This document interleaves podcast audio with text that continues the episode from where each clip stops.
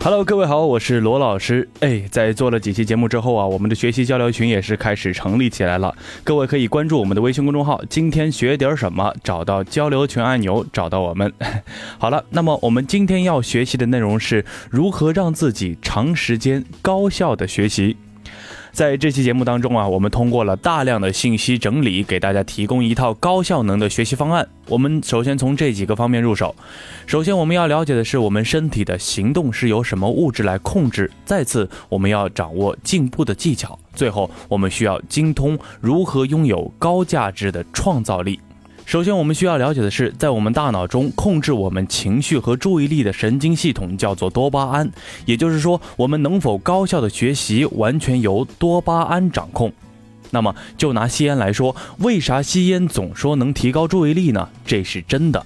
人的积极心理就来自多巴胺的增长，这跟驴脑袋前面挂个胡萝卜一样。人们有没有激情，有没有动力，能不能专注的做一件事，全依赖于多巴胺奖励。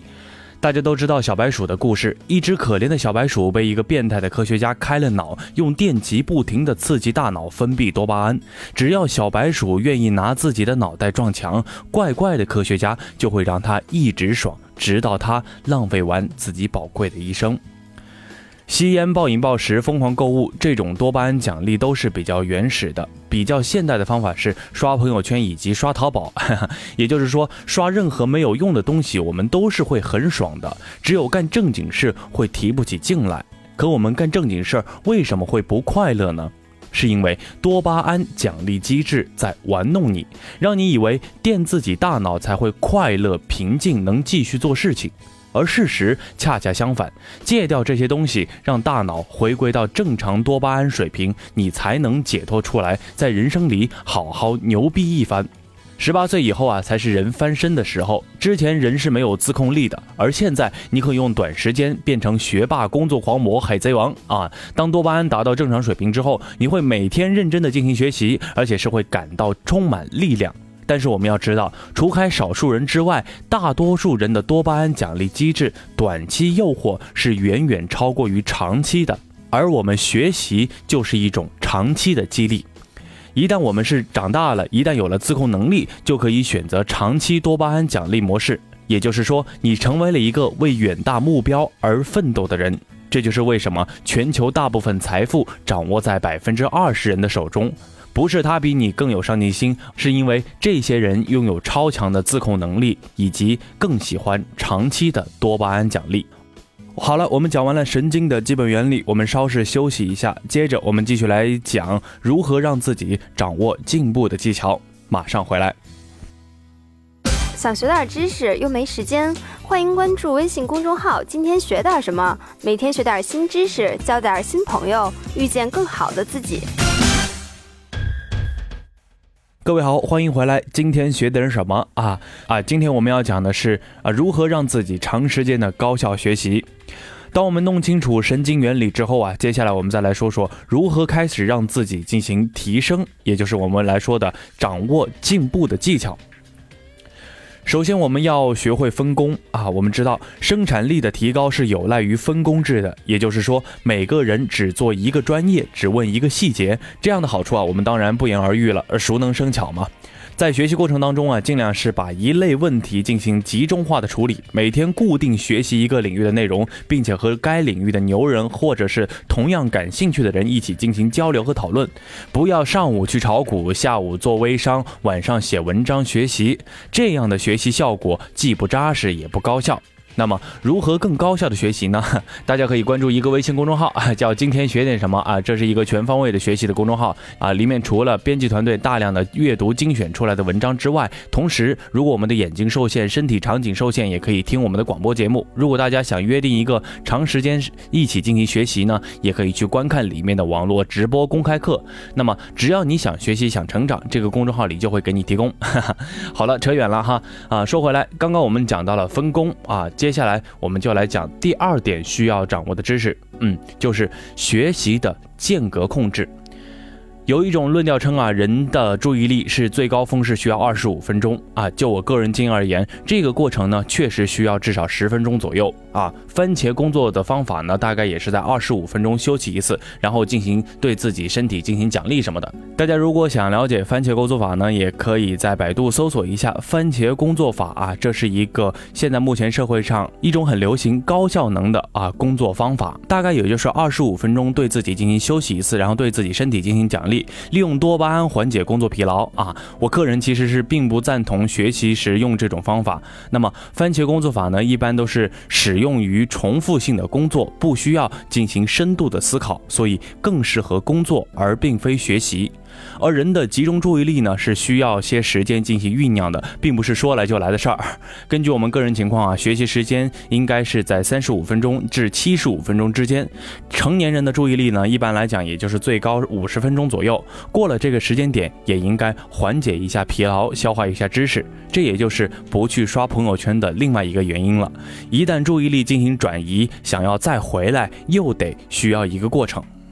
那么，当我们知道了学什么以及学习时间，接下来就要去掌握学习资料里的关键知识。当然，这里不可能是指所有专业或者是课程，但有些通用的知识还是可以的。比如说语言啊，像我们自己的汉语来说呢，日常用字是少的可怜的，书面大概也就是三千字左右，口头呢顶破也就是五百字了啊。当然，我们知道识字越多当然是越好了，但是我们平时能够真正起到关键作用的，也正是这些日常用语。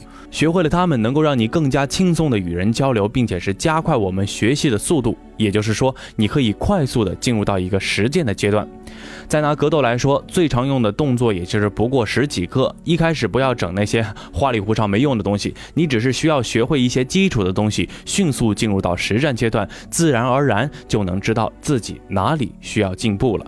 那么最后呢，各位需要注意的是，人类通过语言交流来不停的纠正自己，学习也需要通过反馈的途径来达到最优的水平。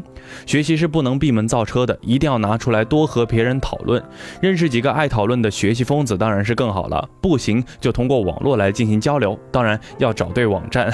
那些不懂行的人，那是会让你神经错乱的。找到专业的网站，效果那就是非同凡响了。要知道，中国网民呢有一个很重要的特性，就是喜欢挑毛病。而专业的人能把你是往死里揍啊！不过大家不用担心畏惧错误，也不要担心被嘲笑什么的，让自己放开了去做，让放开了去错。任何一个人都是从零到一的一个过程，把自己锁起来胡思乱想，这种方式才是最可笑的。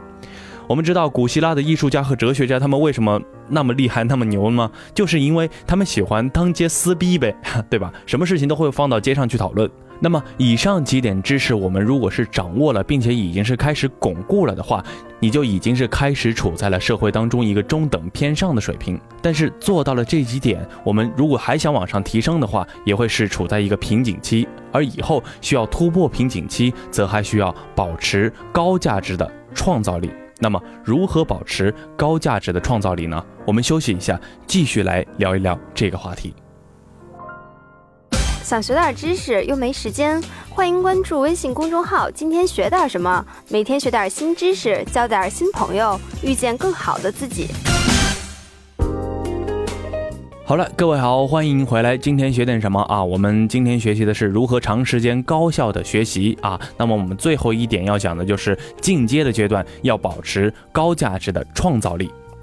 人在高度的自律当中会影响创造力，这事儿一点都不假啊！所谓创造力，并不是艺术家的专利，更多的是指一个人的思维和思想充满的活力。有的人是读一辈子书，却连一个话都说不清楚，不是他们读书读傻了，而是长期的重复同样一件事情，让大脑失去了活力。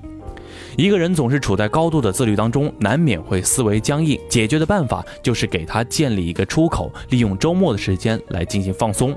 哈，周末的时间呢是非常宝贵的，多少先辈是为了争取这点自由而死去啊！我们呢是应该是把周末的时间尽量的留给自己，这当然是要求我们在工作日的时间把我们手头上的工作都解决好，应该解决的问题解决干净。那么周末呢，大家都可以一起出去做一些自己平时自律的情况下不会去做的事情，换一种方式进行生活，打开自己的脑洞。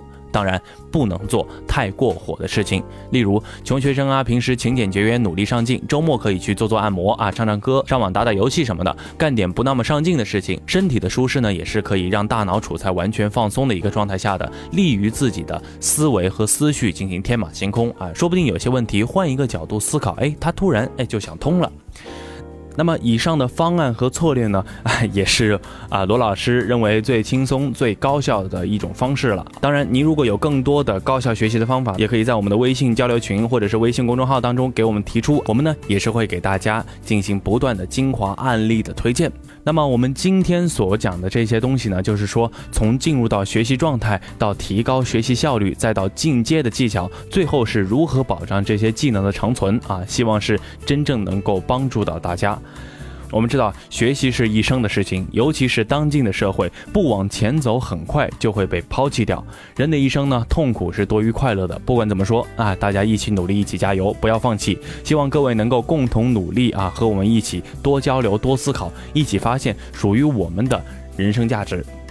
好了，今天的内容呢可能会有点难懂啊，不懂的同学呢也可以关注我们的微信公众号。今天学点什么？来，来和我们一起热爱学习的小伙伴们一起交流交流啊，大家一起探讨一下更高效的一种学习方法。